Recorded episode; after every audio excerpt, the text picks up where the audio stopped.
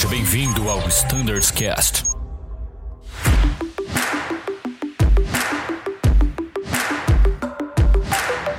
Fala pessoal que nos escuta no Standards Cash, sejam bem-vindos a mais um episódio. Hoje falando aqui da frota 737.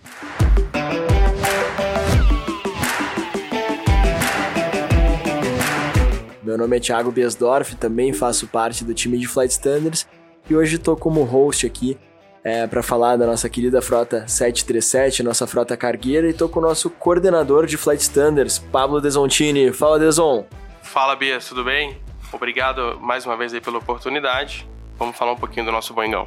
Muito bom, vamos lá. Então hoje a gente vai aqui esclarecer um procedimento de despacho né, é, de um item que pode gerar dúvidas, né? Um despacho, vamos dizer assim, complexo que requer atenção e tu tá aqui para nos esclarecer como é que funciona esse despacho. Então vamos falar do despacho de PMC. Verdade. Uh, importante a gente primeiro contextualizar né, o que é o PMC e a possibilidade de despacho com PMC inoperante. Então, dentro do motor, a gestão de combustível né, para o motor é feita pela MEC, que é o Main Engine Control, e também pelo PMC, a gente brinca que o PMC é o vovô aí do EEC. para quem voa TR e tal, né, os aviões mais modernos possuem EEC e não PMC. É possível o despacho com o PMC inoperante e existem procedimentos a ser seguidos e por isso que a gente está aqui para esclarecer. O PMC é responsável por fazer o ajuste fino do combustível uh, que está sendo solicitado pelo ângulo da manete, pelo N1 requerido pelo FMC, por exemplo. Então o PMC faz o fine tuning do combustível que está sendo uh, enviado para o motor.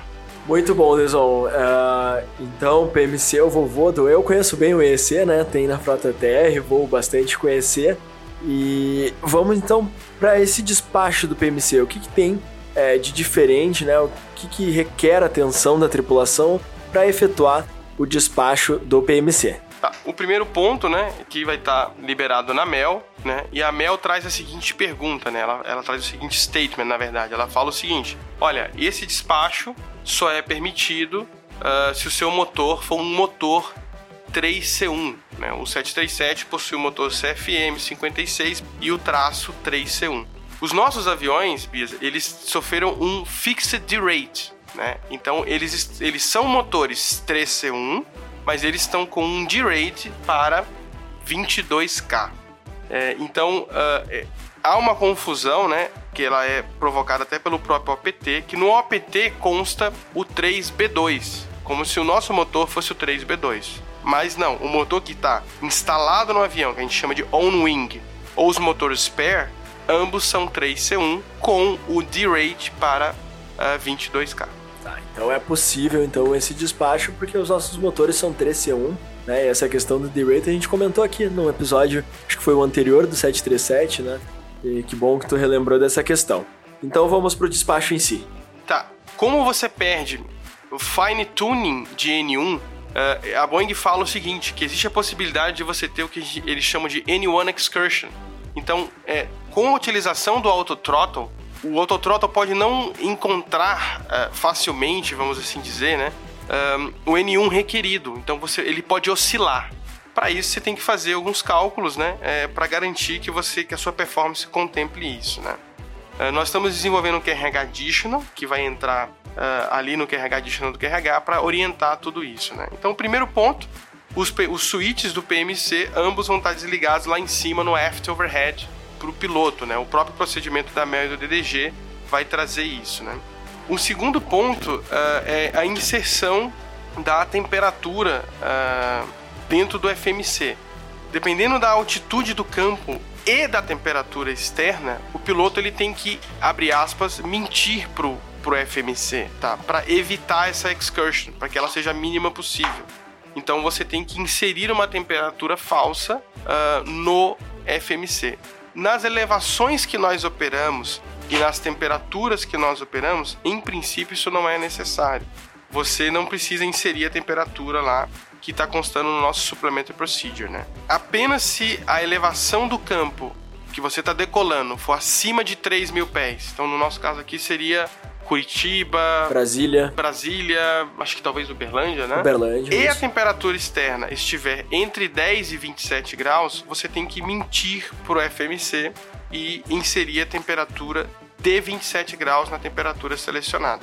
Lembrando, o objetivo disso é reduzir essa variação de N1 enquanto o autothrottle está buscando o N1 de decolagem. Tá, e isso afeta a performance de decolagem? Tem. ah, qual, qual os impactos isso na performance? Ou não tem impacto? O impacto na performance é compensado por essa forma de despacho, por inserir a temperatura ou não. Não há uma redução de peso, não há uma redução de, de payload por causa disso. Só é necessário que os procedimentos operacionais sejam, sejam seguidos e o supplementary procedure também que consta no FCOM. Excelente. Então eu, eu vou ATR aqui, a gente tem um software de performance, o SPS, e sempre quando a gente tem esses despachos, a gente tem a opção de eh, inserir isso no software de performance. No 737 é a mesma coisa? Esse é o- essa é a boa notícia, né? Então, no software de performance, o piloto vai lá em MEL, né, no OPT, e ele consegue selecionar o despacho com PMC off e rodar a navegação, né? Mas é, lembrando que ele tem que ah, observar, né, o supplementary, né, ou o QRH additional que vai sair, para saber esses detalhes, se é preciso inserir a temperatura ou se não é preciso inserir a temperatura. Na, na maioria dos nossos casos não vai ser preciso, né? Ah, mas sim, o software performance já, já faz todo o cálculo pro piloto, tá? Excelente, Deson. Então, o que mais que a gente tem que observar quando a gente estiver nessa condição de despacho? Tá, falando sobre o próprio software de performance, hoje consta o label nele lá de CFM 563B2, que seria o motor originalmente 22K. Existe a possibilidade de mudar esse label ah, e nós operacionalmente não quisemos, porque ele traria mais confusão para o piloto. Então, o que é importante o piloto saber? Apesar de ter o label lá de CFM 563B2, o- os motores que estão na asa são 56 3C1 de rated para 22K.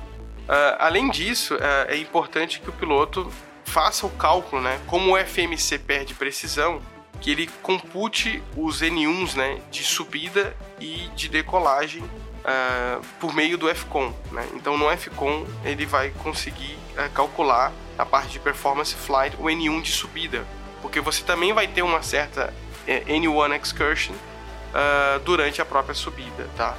Um outro ponto importante é que o autothrottle pode ser utilizado naturalmente, né?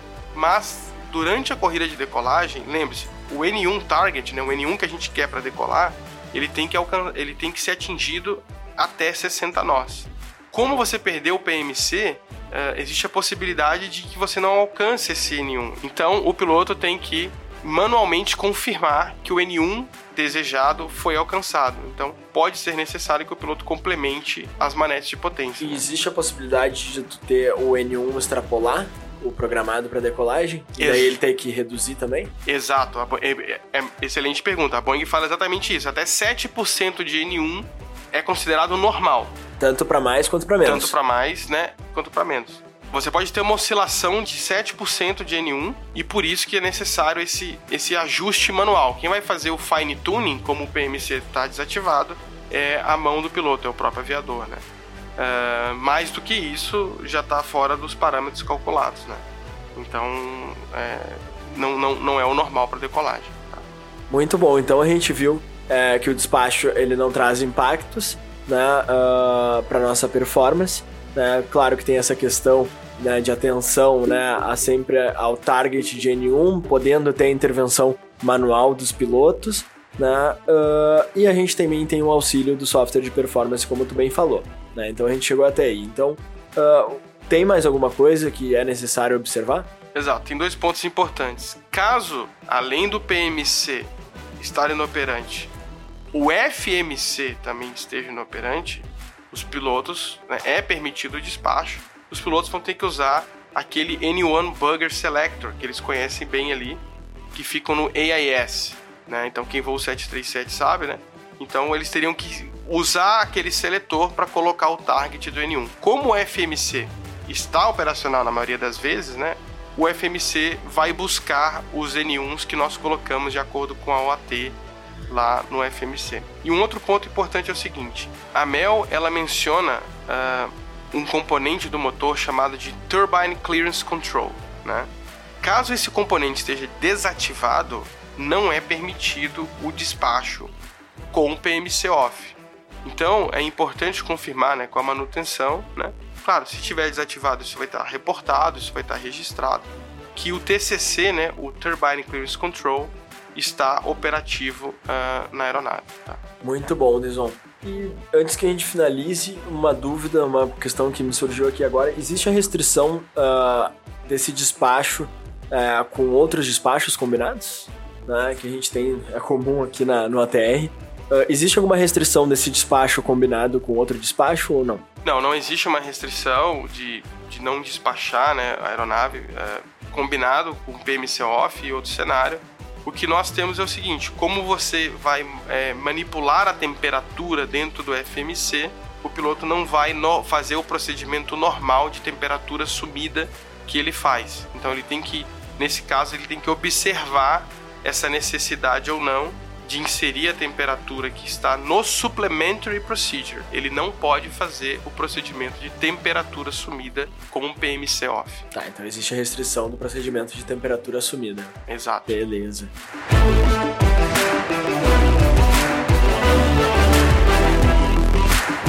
Show de bola, Deson. Acho que tu cobriu, cara, de forma bem completa esse despacho e queria passar aí para as tuas considerações finais.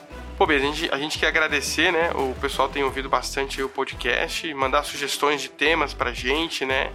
O que às vezes não ficou claro, pra gente esclarecer no seguinte.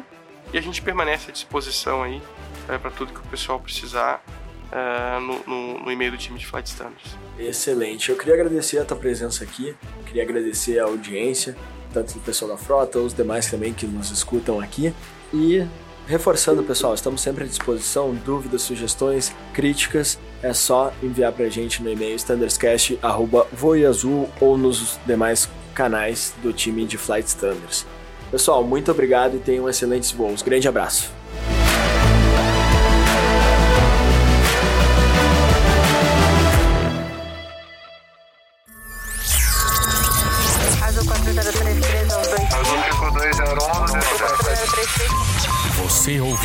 Standards Cast.